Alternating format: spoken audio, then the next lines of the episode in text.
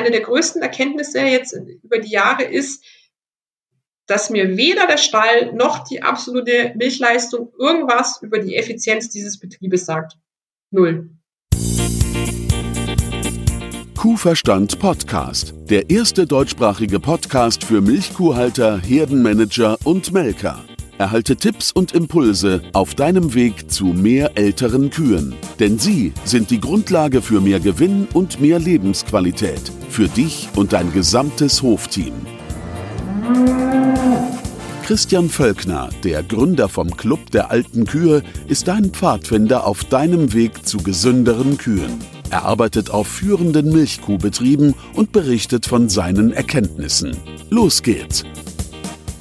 Hallo und herzlich willkommen im heutigen Podcast. Am Ende dieser Folge wirst du den Lebensraum Pansen besser verstehen. Du bekommst wertvolle Impulse, wie du den Bakterien im Pansen und damit deiner Kuh besser zuarbeiten kannst. Daher wird dir diese Folge helfen, Pansenübersäuerung aktiv vorzubeugen. Dieser Podcast wird gesponsert von Lallemong. Lallemong ist ein Primärproduzent von Bakterien, Hefen und Siliermitteln. Danke für die Unterstützung. Das hilft mir, den Kuhverstand Podcast weiterzuentwickeln. Sie ist seit zehn Jahren in Sachen Futtermitteln unterwegs. Da sie bei Lallemont zuständig ist für die Rinder-Spezialberatung, unterstützt sie Futtermittelberater und Futtermittelhersteller. Dafür ist sie viel auf Milchkuhbetrieben unterwegs. Herzlich willkommen im Podcast Daniela Marthold. Hallo Christian, vielen Dank, dass ich dabei sein darf. Ja, freut mich, dass wir uns hier treffen können und uns mal die Pansen Azidose vorknöpfen und vor allen Dingen, ja, wie man da Vorsorge betreiben kann, weil das ja oft so ist bei der Pansenübersäuerung oder auch Pansenazidose, dass wir nur die Spitze des Eisberges sehen und viele subklinische Fälle haben, die ja auch nicht unerheblich sind in Sachen ähm, Tiergesundheit, die da Auswirkungen haben. Und da interessiert mich natürlich, wie man sich der Sache nähern kann, um dem einfach vorzubeugen, dass man diesen ganzen Eisberg abschmilzt, sag ich mal, und da weniger mit zu tun hat. Genau richtig. Es ist wichtig, dass wir die Pansenazidose an sich unterscheiden. Das Wort Azidose ist wie die Berufskrankheit äh, der Kuh. Es fliegt überall in der Gegend umher. In Magazinen, in Foren, jeder kennt es. Kaum einer weiß so richtig, was es eigentlich ist. Und vor allen Dingen in den meisten Fällen wird es nicht unterschieden. Also es gibt verschiedene Formen der Pansenazidose und es gibt auch wiederum noch andere Formen der Azidose, zum Beispiel die metabolische Azidose. Also es gibt verschiedenste Studien, die äh, belegen, dass etwa 90 Prozent der Milchviehherden mit der subklinischen Pansenazidose zu tun haben und es wirklich in den meisten Fällen nicht erkannt wird, beziehungsweise nur auf Einzeltierbasis gesehen wird. Äh, meine Erfahrung ist eigentlich die, dass die subklinische Pansenazidose, auch SARA genannt, eigentlich ein Bestandsproblem ist. Also es gibt die SARA, die subklinische Pansenazidose und dann gab es noch eine metabolische, von der du gesprochen also, hast. Also es gibt die äh, subklinische Pansenazidose. Das ist, äh, so wie der Name schon sagt, eine subklinische Form, die man äh, in den wenigsten Fällen sofort erkennt, sondern das ist ein äh, sehr schleichender Prozess. Und die ist eigentlich definiert dadurch, dass man sagt, okay, man hat jetzt subklinisch oder auch latente, das heißt dauerhaft äh, niedrige pH-Werte von 5,8 und darunter für drei bis fünf Stunden pro Tag. Ja, dann gibt es die akute Pansenazidose. Das ist äh, eher seltener. Es gibt es. Das kann tatsächlich auch auf Einzeltierbasis äh, vorkommen. Das heißt, der pH-Wert ist bei 5,5 und darunter für 24 Stunden, also anhaltend. Ja. Und dann gibt es zum Beispiel auch noch metabolische Azidosen. Das ist dann mehr eine Übersäuerung des Blutes letztendlich. Kann eine Folge von äh, zum Beispiel auch von Hitzestress sein, kann aber auch eine spätere Folge sein, wenn ich insgesamt unausgeglichene Pansenverhältnisse habe. Und wir jetzt bei Lalemort zum Beispiel haben über die Jahre durch unsere Tätigkeiten, wir machen ja viele äh, Feldversuche, aber eben auch viele Versuche an der INRAE.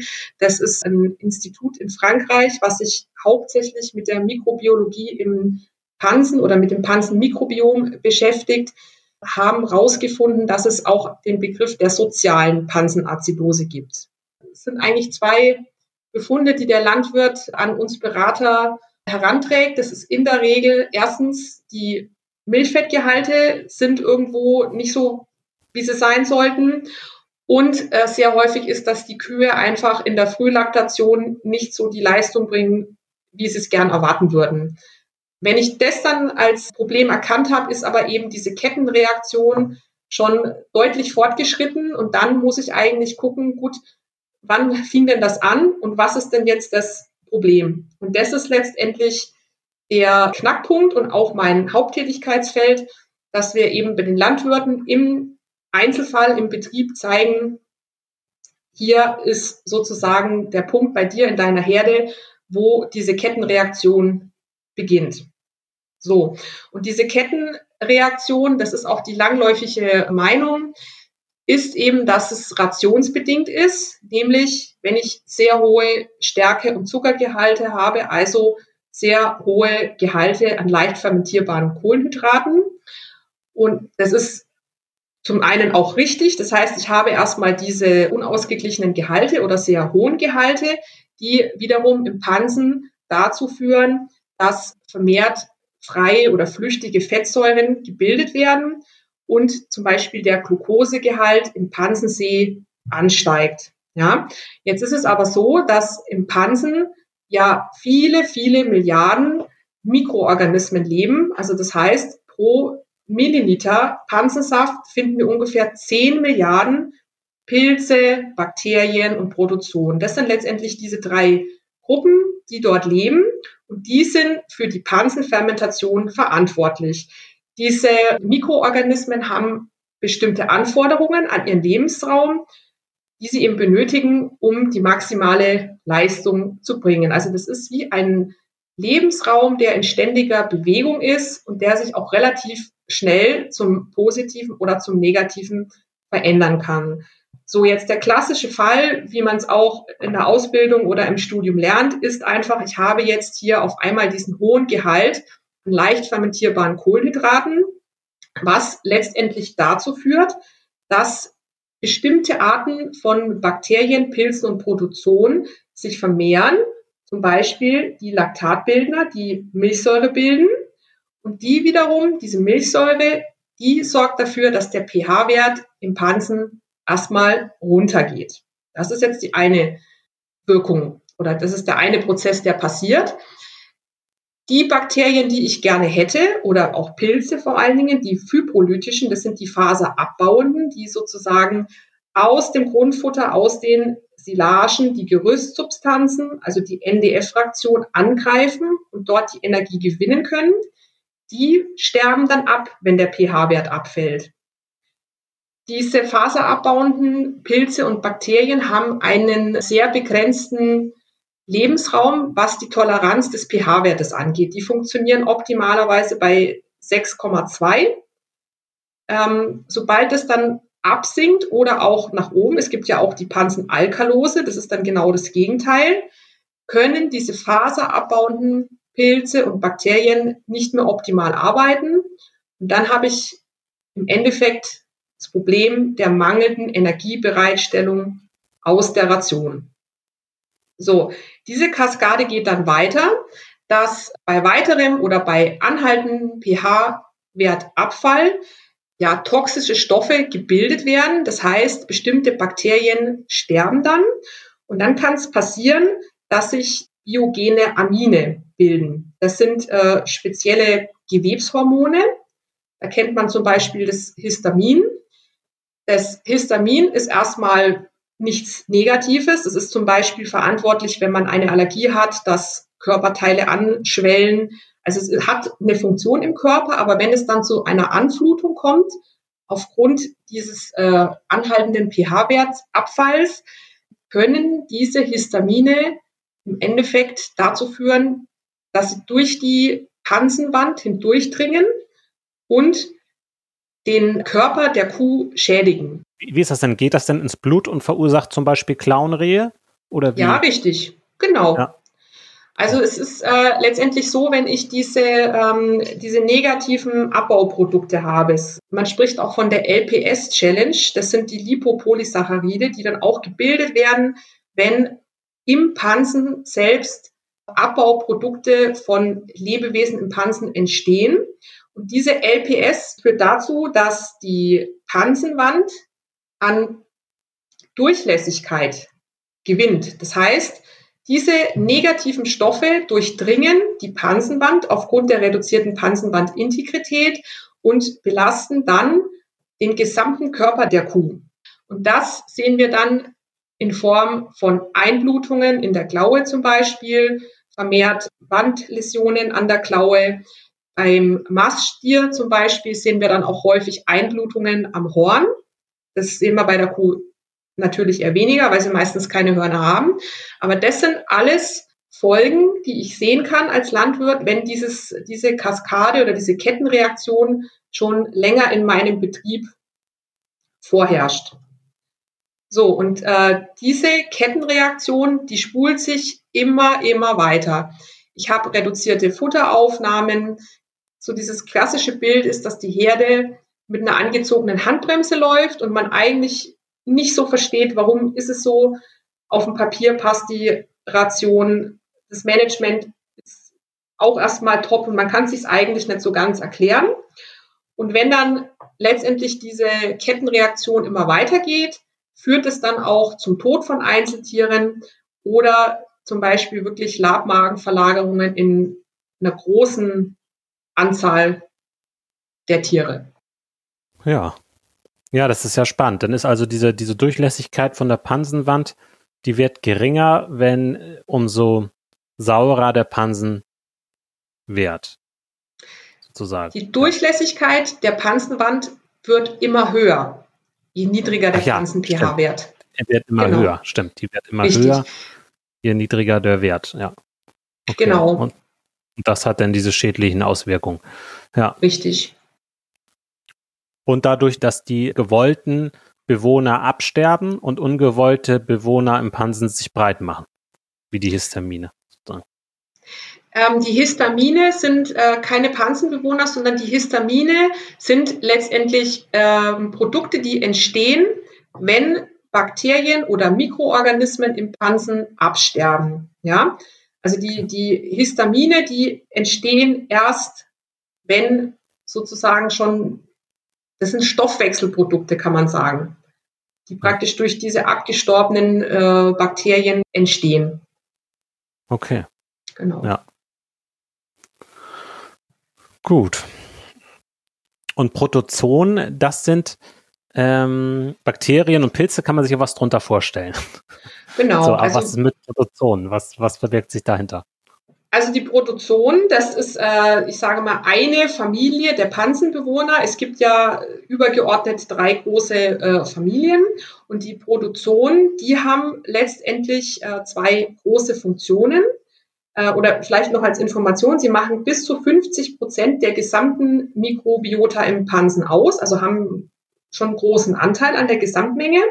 Und die verbrauchen zum einen Stärke, aber sie verbrauchen eben auch die Milchsäure, die letztendlich dafür verantwortlich ist, wenn ich eine hohe Anflutung an Milchsäure habe, habe ich auch die Gefahr, dass der Pansen-pH-Wert abfällt. Ja, Insgesamt muss man eigentlich immer sehen, dass diese ganzen drei Familien in einer Harmonie zusammenleben. Wer baut jetzt die Zellulose ab? Ist das Zellulose oder? Ähm, also ja, also es ist so die Gerüstsubstanzen, die Faser, ne? Das ist ja die Faser an sich. Ja. Und die wird ab, was heißt abgebaut? Die wird physikalisch bearbeitet von Pilzen und Bakterien. Mhm. Ja. Die Bakterien die können zum Beispiel Enzyme bilden, die die ähm, Zellulose und die Hemicellulose angreifen. Also Bakterien bilden Enzyme und die machen diese Fasern kaputt, damit man äh, an die Stoffe rankommt. Genau, damit da Energie bereitgestellt werden kann. Also die Pilze machen ja einen relativ kleinen Anteil der gesamten Mikrobiota aus, also ungefähr acht bis zehn Prozent. Aber die Pilze, die sind ja ganz wichtig, weil die Pilze letztendlich außen sich auf diese Ligninschicht draufsetzen, also dieses so eine Anhaftung. Zum Beispiel die, die Lebendhefe oder Hefen generell, das sind auch Pilze. So, und das sind Pilze, die sozusagen in den Pansen hineingegeben werden, um letztendlich diesen Faserbesatz zu erhöhen. Ja, und im Pansen ist es ja letztendlich so, wie auch bei, der, bei dem Thema Silage. Äh, Im Pansen ist ja Sauerstoff enthalten. Der kommt durch das Fressen in den Pansen hinein. Aber die Pansenfermentation läuft optimal strikt anaerob. Das heißt, ohne die Anwesenheit von Sauerstoff. Diese Pilze, die können Sauerstoff verbrauchen und verbessern somit letztendlich die ganze Pansenfermentation. Und das ist ja auch dieser Wirkungsmechanismus von den Lebendhefen, die wir dann sozusagen einsetzen, dass die den Sauerstoff praktisch verbrauchen und den Faserbesatz an diesen, von diesen Pilzen verbessern, damit die eigentlichen Mikroorganismen dann besser an das Innere, an die Hemicellulose, an die Zellulose gelangen. Also so ist ja. eigentlich der okay. Wirkungsmechanismus. Ja. Es ist ja, sehr komplex. Ja, spannend. Okay. Man muss sich den, den Pansen ähm, vorstellen wie einen großen Motor, der letztendlich optimiert werden kann, um möglichst wenig äh, Ausschuss zu produzieren. Also das Maximale an Input möchten wir rausholen über eine Optimierung des Pansenmikrobioms. Das ist die eigentliche Aufgabe. Und als Störfaktoren eben dieses äh, optimalen äh, Pansenmikrobioms oder der optimalen Panseneffizienz gibt es eben diese Pansenfermentationsstörungen, wo zum Beispiel die subklinische Pansenazidose dazugehört. Wie kann jetzt der Hörer, wenn er sagt, okay, ich möchte mehr ran und das ja dann besser vorsorgen, wie kann er prüfen, ob die Pansengesundheit passt oder ob da Handlungsbedarf besteht? Wenn ich jetzt wirklich sage, ich möchte jetzt meine Herde überprüfen, ob ich da irgendwo ein Problem habe, dann ist es zum einen ein äh, kontinuierlicher Prozess. Das ist schon mal wichtig, dass man weiß, ich mache jetzt nicht einmal einen Stalldurchgang und werde jetzt einen Überblick haben, habe ich ein Problem oder habe ich keins, sondern es wäre wichtig, dass man das wirklich fortlaufend kontrolliert. Das Wichtige ist, dass man bei den Trockenstehern beginnt. Das ist auch die Erkenntnis aus vielen Feldversuchen, die wir gemacht haben. Wir arbeiten da mit einem Pansenbolus, wo wir dann auch den pH-Wertverlauf über die Trockenstehphase, über die Transitphase, über die Kalbung hinein in die Füllaktation äh, verfolgen können. Und aufgrund dieser vielen Feldversuche, die ich zum Teil auch selber begleitet und durchgeführt habe, können wir sagen, dass der Grundstein für die spätere subklinische Pansenazidose in der Herde bei der trockenstehenden Kuh gelegt wird. Und da wäre einfach meine Bitte an alle Kuhhalter, dass sie sich einfach mal anschauen, was fressen denn meine trockenstehenden Kühe wirklich an Trockensubstanz. Wenn ich eine trockenstehende Kuh habe, die keine vernünftigen TS-Aufnahmen hat, dann werde ich auch keine vernünftige laktierende Kuh hinbekommen. Das ist das Wichtigste. Unsere Aufgabe ist, dass wir versuchen, diesen Abfall der TS-Aufnahme so gering wie möglich und so kurz wie möglich zu halten. Meine Erfahrung ist, dass die Trockensubstanzaufnahme bei den trockenstehenden Kühen völlig überschätzt wird. Ja. Da ist es ja eigentlich auch, äh, je höher, desto besser, ne? Genau richtig. Genau. Ja. Und da ist dann auch, äh, also das wäre so mal der erste Schritt, wo ich mir einfach mal meine Tiere anschaue und sage, was habe ich denn da? Die Bestimmung der TS-Aufnahme ist immer eine Herausforderung. Es gibt verschiedene Methoden, wie kann ich es richtig machen, aber wenn ich das nicht weiß und es nicht korrekt abschätzen kann, dann wird es in der Folge umso schwieriger, Maßnahmen zu ergreifen und vor allen Dingen auch den Erfolg zu messen. Das ist ganz wichtig. Das Tolle dabei ist ja, wenn man das über die Zeit macht und wirklich dann eine Regelmäßigkeit reinkriegt und man macht irgendwelche Maßnahmen, neues Silo oder was weiß ich, dann ähm, kann man ja auf einmal einschätzen, entwickelt sich es in die richtige Richtung. Alleine dadurch in, steigt die Trockenmasseaufnahme oder fällt sie. Genau so, richtig. Das ist natürlich äh, super cool. Thema Mischgenauigkeit ist auch ein ganz großes Thema, wenn wir über die Pansenazidose im Allgemeinen und auch die Panseneffizienz sprechen. Das heißt, man merkt schon, es sind sehr viele Managementpunkte. In den, in den wenigsten Fällen ist es eigentlich so, dass eine azidotische Ration gefüttert wird. Was aber die meisten Leute als ursächlich für die Pansenazidose ansehen. Ist tatsächlich in den wenigsten Fällen so. Das heißt, wenn ich jetzt äh, eine Herde habe und mir die mal ganz genau anschauen möchte, das heißt, ich gehe zu meinen Trockenstehern und gucke mir dort erstmal die Tiere an und hier vor allen Dingen als erstes mal die Pansenfüllung. Und da wird man in den meisten Fällen feststellen, es gibt ja dann teilweise Betriebe, die fahren die Kühe erstmal in einen anderen Stall. Das heißt, die Transitphase oder teilweise auch die Trockenstehphase, wenn ich zum Beispiel zweiphasig füttere, ist geprägt durch viele Gruppen- und Rationswechsel. So, und dann, wenn ich dann wirklich mal ganz gezielt eine Tierbeobachtung mache, dann werde ich sehen, dass ich nach jeder Rations- und Gruppenumstellung Tiere habe, die von der Pansenfüllung her schlecht sind. Und das ist eigentlich der erste Weg, den ich mir anschaue. Wie ist denn, wie fressen denn die Tiere durch? Und auch eine Erkenntnis aus den Praxisversuchen ist, dass einfach nach jeder Rations- und Gruppenumstellung die Futteraufnahme für zwei bis drei Tage wieder runtergeht. Und je mehr Rations- und Gruppenwechsel ich meiner Kuh in dieser Phase zumute, umso geringer wird die Futteraufnahme direkt nach der Kalben sein. Also das ist durchweg meine Erfahrung, völlig egal, wie groß der Betrieb ist, ob der 30 Kühe hat oder 1000 Kühe hat. Das ist ein Problem in allen Herden. Was kann man noch machen? Als nächstes gucke ich mir die Tiere weiterhin an. Kann ich zum Beispiel am Kronzaum rosa Haut entdecken? Das ist so ein ganz gezieltes ähm, Zeichen dafür, dass sich eben diese Histamine, also diese Abbauprodukte letztendlich äh, im Pansen bilden. Und diese rosa Kronsaumränder sozusagen, die zeigen mir, okay, hier läuft irgendwas dem Wissen, was wir haben, was wir auch in der Ausbildung lernen, würde ja keiner vermuten, dass eine trockenstehende Kuh, die ja keinen hohen Gehalt an leicht fermentierbaren Kohlenhydraten bekommt, dass die jetzt eine Pansenazidose hat. Das würde niemand vermuten, aber de facto ist es so, dass wir das sehr häufig bei den Trockenstehern schon finden. Und da kann eben dieser rosa Kronsaum, soweit er einsehbar ist, schon mal das erste Indiz sein. Dann gucke ich mir den Kot an der Tiere. Ich empfehle dann auch immer, diesen auszuwaschen.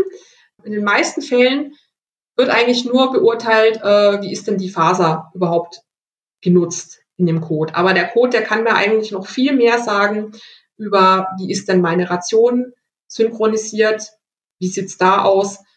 Großes Problem ist ähm, zum Beispiel auch die, äh, wenn ich in der Anfütterung bin, die Verarbeitung des äh, Getreideschrots zum Beispiel, das zieht sich dann durchweg.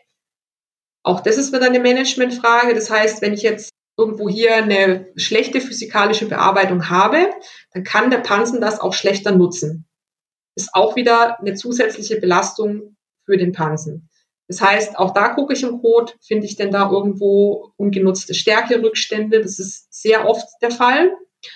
Und insgesamt gucke ich mir auch an, wie groß ist denn das Gesamtvolumen an den übrig gebliebenen Rückständen im Code.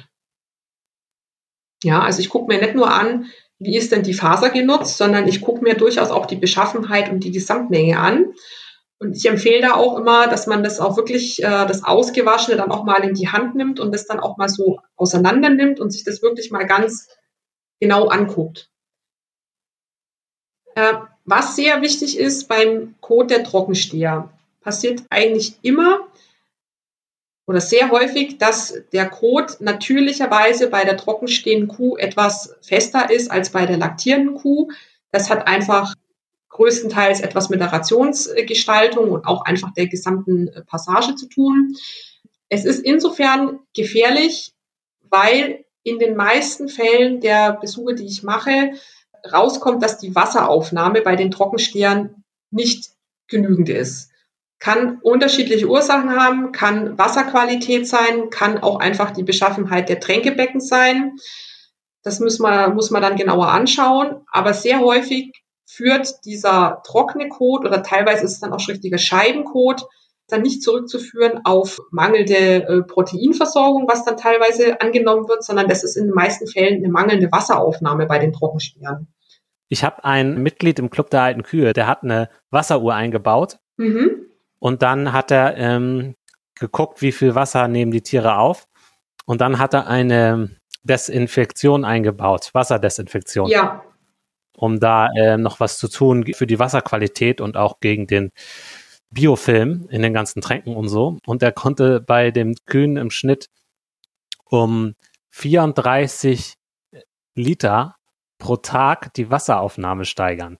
Richtig. Durch diese Wasserdesinfektion. Das ist ja der Hammer, ne? Also das ist ja Wahnsinn, was, was das bei ihm jetzt gebracht hat, so. Ja. Das ist bei den meisten Betrieben ein Thema. Thema Wasserqualität, Wasseraufnahme, Tränken, Gestaltung.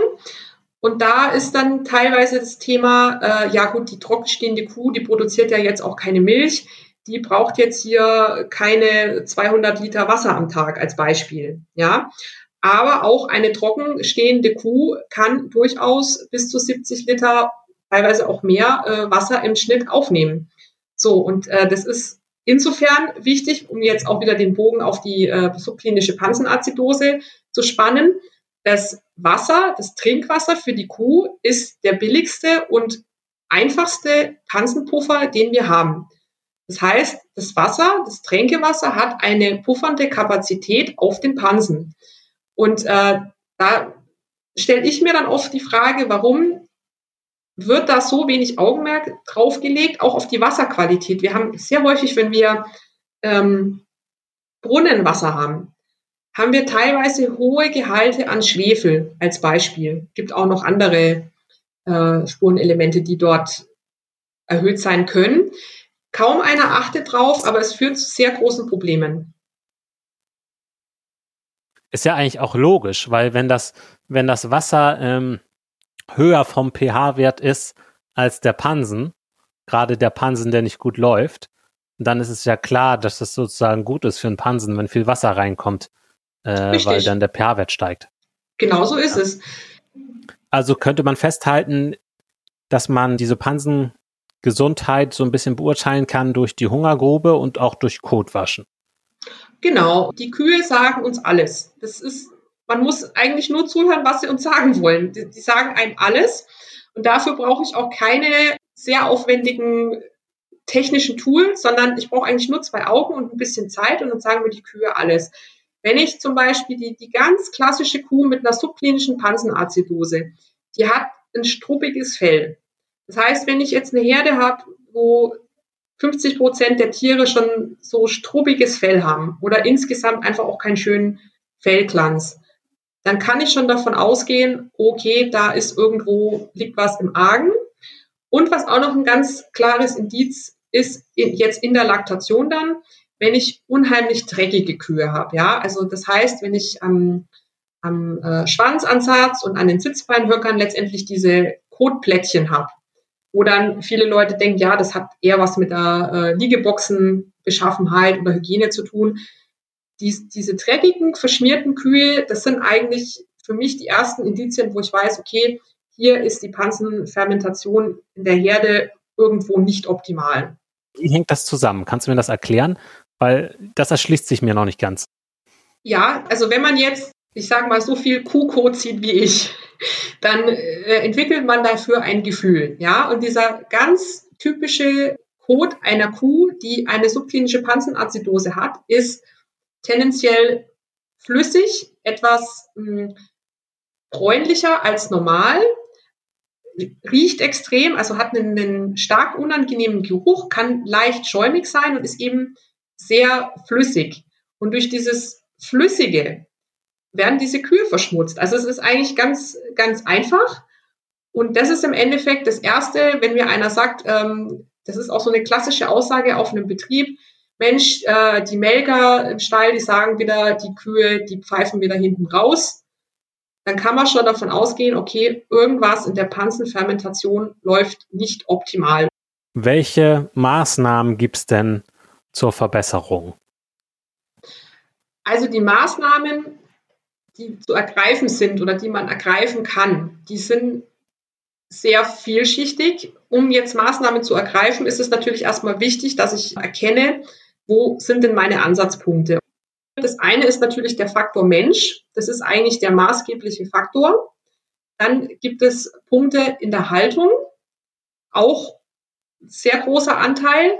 Und dann gibt es eben auch äh, Fütterungsmanagement-Tools, die ich ergreifen kann. Ja, also das Rationsgestaltung, Futterzusatzstoffe und so weiter. Wie ist denn dein Fütterungsmanagement? Das heißt, hältst du denn immer die Futtervorlagezeiten ein? Ja, das ist ganz, ganz wichtig, dass immer genug Futter da liegt, auch bei den trockenstehenden Kühen und nicht einmal um neun gefüttert wird und einmal um zehn. Und spätestens, wenn ich dann den Pansenbolus äh, im Rahmen eines Versuchs zum Beispiel eingebe, sehe ich teilweise, dass der Futtertisch drei bis vier Stunden in den frühen Morgenstunden leer ist. Und das sind Sachen, wo ich sage, das muss ich im Management verbessern. Also das ist der Faktor Mensch. Im äh, Bereich Haltung ist es sehr oft eigentlich auch ganz banal das Thema Liegeboxengestaltung. Das heißt, wenn ich jetzt in eine Herde reinkomme und man sieht es erschreckend oft, dass einfach ein Großteil der Tiere einfach mit den Vorderbeinen in den Liegeboxen drin steht. Dann weiß ich schon, okay, auch da sagen mir auch die Kühe, hey, irgendwas passt mir da nicht. Messe ich nach, werde ich feststellen, dass in der Regel zum Beispiel der Nackenriegel nicht optimal eingestellt ist und die Kühe einfach schlecht hochkommen. Sie legen sich schlechter hin oder teilweise dann auch einfach gar nicht mehr. Man sieht sie dann teilweise auch im Stehen so leicht wiederkäuen. Ist auch ein Punkt, wo ich sage, das müsst ihr abstellen, weil die Liegezeiten sind einfach das Allerwichtigste, wenn es um die Panzen-pH-Wert-Stabilisierung geht. Das Gleiche sehen wir auch oft am Futtertisch, also Thema Nackenriegel. Auch das mögen die Kühe nicht, wenn dieser Nackenriegel zu tief eingestellt ist und praktisch ein permanenter Druck irgendwo auf dem, auf dem Hals äh, ausgewirkt wird. Das mögen die Tiere auch nicht. Das führt letztendlich dazu, dass die Futteraufnahme reduziert wird. Und da gibt es ganz interessante Untersuchungen, die äh, die Futteraufnahme in Abhängigkeit der Fressplatzgestaltung darlegen. Und das sind große Potenziale. Und dann eben ist der dritte Faktor, wenn es dann gerade auch um das Thema des Wiederkauens geht, die physikalische Beschaffenheit der Ration. Das ist das eine. Da liegt für mich eigentlich auch in der ganzen Beratung und äh, generell in der Entwicklung der Betriebe, gerade in Zeiten wie diesen jetzt, das größte Potenzial. Und das liegt einfach bei der Ausnutzung des Grundfutters. Ja, also das heißt, die, das Wissen über teilweise Verdaulichkeiten oder äh, was, was nutzt denn meine Kuh überhaupt von dem Grundfutter ist sehr häufig sehr gering. Und auch die physikalische Gestaltung der Ration hat einen Einfluss natürlich auf das Wiederkaufverhalten. Ja? Das ist vielleicht auch noch wichtig zu sagen, dass vielerorts der Glaube herrscht, dass nur der tiefe Panzen-pH-Wert das Problem ist. Also das heißt unter 5,8. Das hat man lange geglaubt, weil man eben natürlich nicht diese Möglichkeit hatte, einen kontinuierlichen Panzen-pH-Wertverlauf zu messen. Das heißt, man hat den Pansensaft entnommen, hat den pH-Wert gemessen und hat dann gesehen, okay, er ist jetzt bei 5,6. Wir haben jetzt hier ein Problem.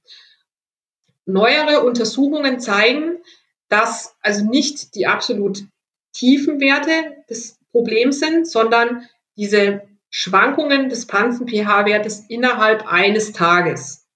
Da arbeitet man mittlerweile mit dem Wert NPH-Wert, also das ist der normalisierte pH-Wert.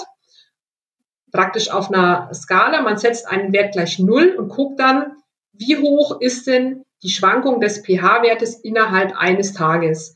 Und das Ziel muss sein, diesen, diese Schwankung bei einer laktierenden Kuh um 1,0 zu halten und bei einer trockenstehenden Kuh so um die zwischen 0,6 und 0,8.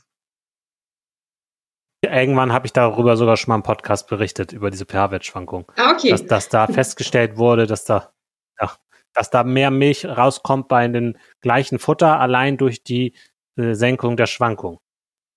Das war genau richtig. Und das ja. ist letztendlich das, was ich am Anfang erklärt habe. Das, ich sag mal, das zeige ich auch in meinen Vorträgen so. Ich mache dann immer einen Schlüssel. Das ist für mich der Schlüssel zum Erfolg.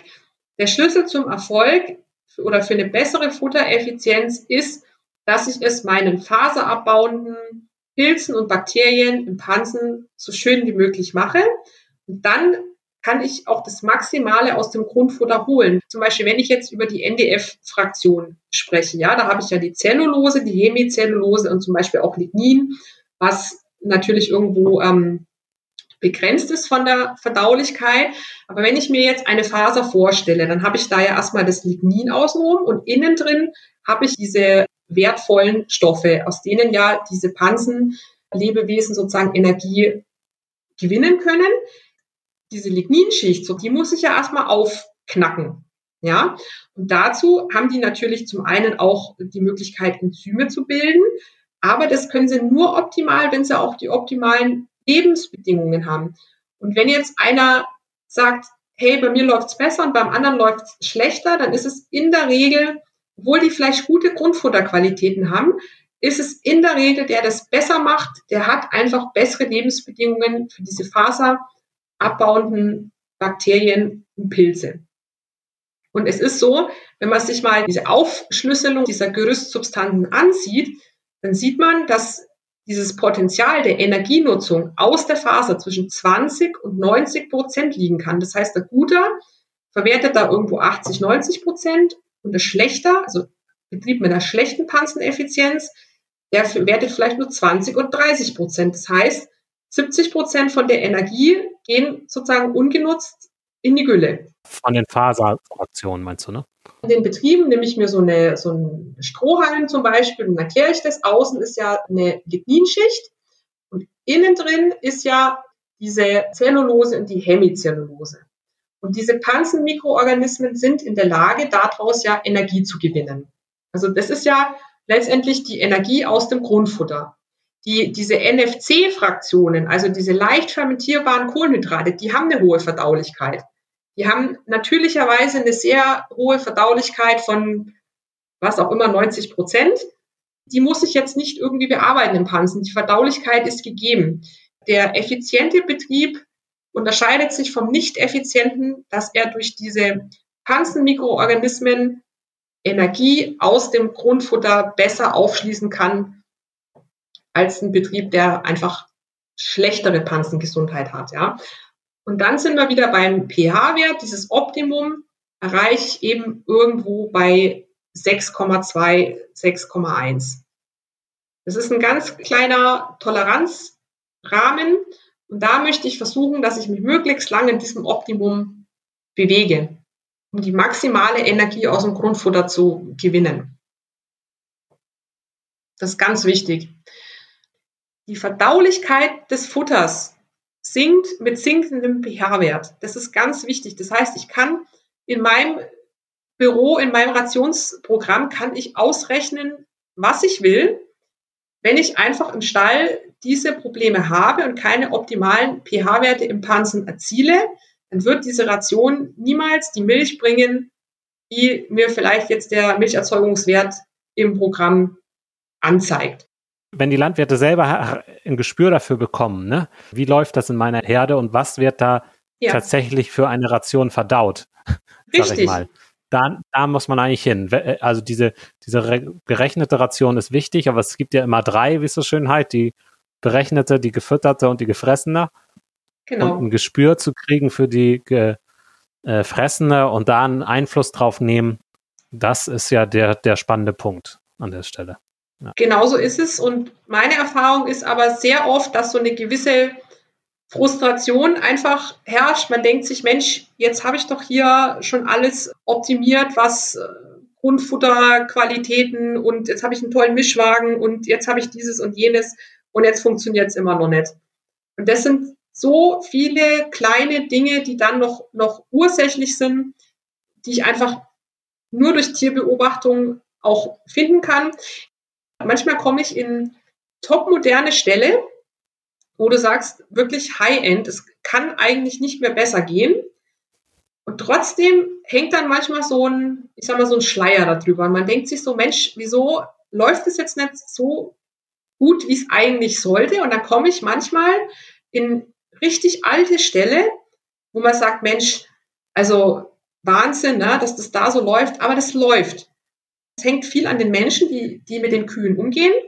Haben die ein Auge dafür? Nehmen die sich die Zeit? Für mich eigentlich eine der größten Erkenntnisse jetzt über die Jahre ist, dass mir weder der Stall noch die absolute Milchleistung irgendwas über die Effizienz dieses Betriebes sagt. Null. Hm. Das sind einfach andere Dinge, die da äh, ausschlaggebend sind. Ja. Ja, ich äh, habe da das Bild von so einer Tonne im Kopf mit lauter Holzbrettern. Ja. Ein Brett ist ganz kurz, aber man ist irgendwie da blind dafür, welches Brett das ist. Man schraubt alle möglichen Bretter hoch und es äh, läuft und läuft nicht. Aber manchmal muss man dann noch zwei, drei Bretter, die eigentlich noch länger sind, vornehmen, bis man dann auf das, bis man dann so weit rumgewandert ist, bis man zu dem Brett kommt, was denn niedrig ist, was dann vielleicht auch äh, mit der Fütterung zusammenhängt. Und äh, wenn man das dann höher nagelt, dann äh, wird es auf einmal voller. Ja, so ist es auch. Im Erstgespräch mit den Leuten kommt es immer raus, wenn ich sage, denken Sie denn, dass Sie Pansenazidose haben? Ja, ja, wir haben da schon eine relativ äh, scharfe Ration. Ich habe Betriebe, die fahren wirklich sehr scharfe Rationen, ja, wo man sagt, oh, gefährlich, aber die haben teilweise einfach auch extrem hohe Futteraufnahmen, also 26, 27, 28 Kilo. Die arbeiten teilweise mit Futterband, wo man sagt, da wird siebenmal am Tag frisches Futter vorgelegt. Die können wirklich sehr scharfe Rationen füttern, ohne dass da Pansenazidose vorfällt. So. Andere Betriebe, die haben weniger scharfe Rationen, haben aber ein Problem, weil sie halt zum Beispiel die Trockensteher nur zweitägig füttern. Als Beispiel. Es wird nur jeden zweiten Tag frisches Futter vorgelegt. Es wird kein Futter rangeschoben. Es wird nicht oft genug rangeschoben. Auf dem Papier wäre diese Ration völlig ungefährlich.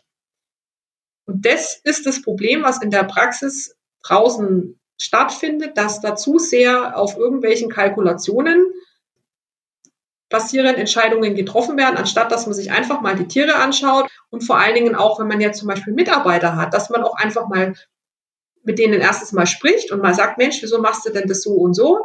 Und dass man die auch mal drauf sensibilisiert, wie wichtig das ist, dass eine Kuh gleichmäßige Lebensbedingungen hat.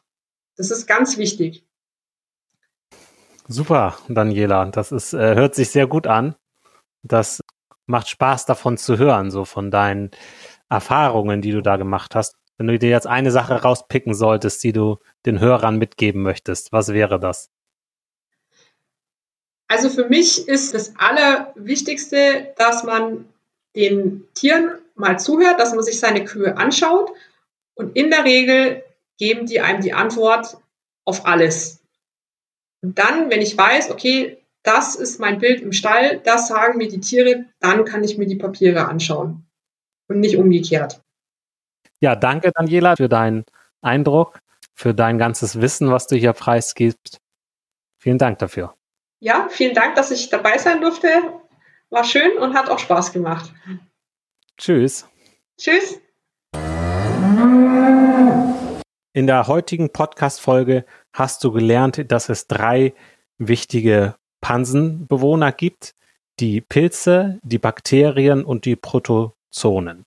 Die Pilze, die haften an an den Faserstoffen. An den Faserstoffen und dort an den Gerüstsubstanzen haften die Pilze an und machen dort den Weg frei für Enzyme, die wiederum von Bakterien gebildet wurden.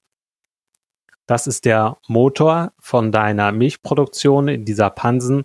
Wenn es dort rund läuft, dann bist du effizient, dann ähm, kannst du effektiv Milch produzieren. Und dieser Unterschied ist halt gerade bei den Betrieben, die sehr effizient sind in dieser Verwertung von den ja, schwer verdaulichen Anteilen von der NDF-Fraktion. Um zu gucken, wie deine Pansengesundheit ist, macht es Sinn, einen Blick auf den pH-Wert zu werfen im Pansen. Das ist direkt ja nicht so einfach möglich. Daher kannst du da gucken durch Kot auswaschen oder auch durch die, ja, durch die Beurteilung der Tiere. Sind sie sauber? Wie ist das Haarkleid? Und auch wie ist die Hungergrube äh, und die Liegezeiten? Alles Faktoren, die sich auswirken auf deinen pH-Wert im Pansen. Dieser sollte möglichst wenig schwanken. Fazit ist, es lohnt sich, auf die Tiere zu gucken und das Futter- und Rationsmanagement zu überdenken. Hab viel Spaß mit deinen Kühen und genieß das Leben. Dein Christian Völkner. Mehr Kuhverstand auf www.kuhverstand.de. Und immer daran denken, der Erfolg mit Kühen beginnt im Kopf der Menschen.